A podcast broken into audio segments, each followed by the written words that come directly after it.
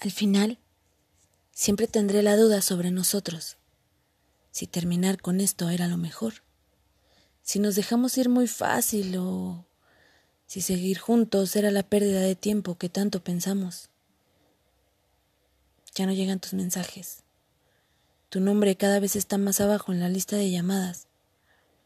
Admito que veo tus historias y videos, no porque espero que regreses, sino porque verte sonreír me sigue dando paz. Y admito que te sigues viendo igual de rompemadres, de guapo que el día en que te conocí.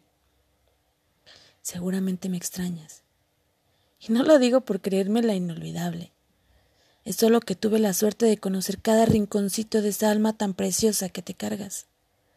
Y sé que de vez en cuando tienes la misma duda, pero me alegra por lo menos haber coincidido que nos volvimos jodidos locos el uno por el otro, que cada vez que nos veíamos, el mundo dejaba de importar, que follamos que reímos tanto como pudimos, que nuestras bromas, que nadie entendiera, eran las mejores, que teníamos planes extremadamente tontos, pero que por la misma razón eran perfectos, como la vaca, el pato y el gallo que queríamos adoptar.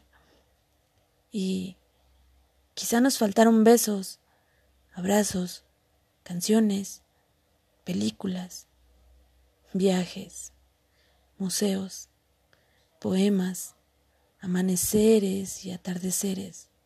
Y puede que hasta tiempo, pero las mejores historias no siempre son las más largas. Hmm. Teníamos la misma duda. Ameraki.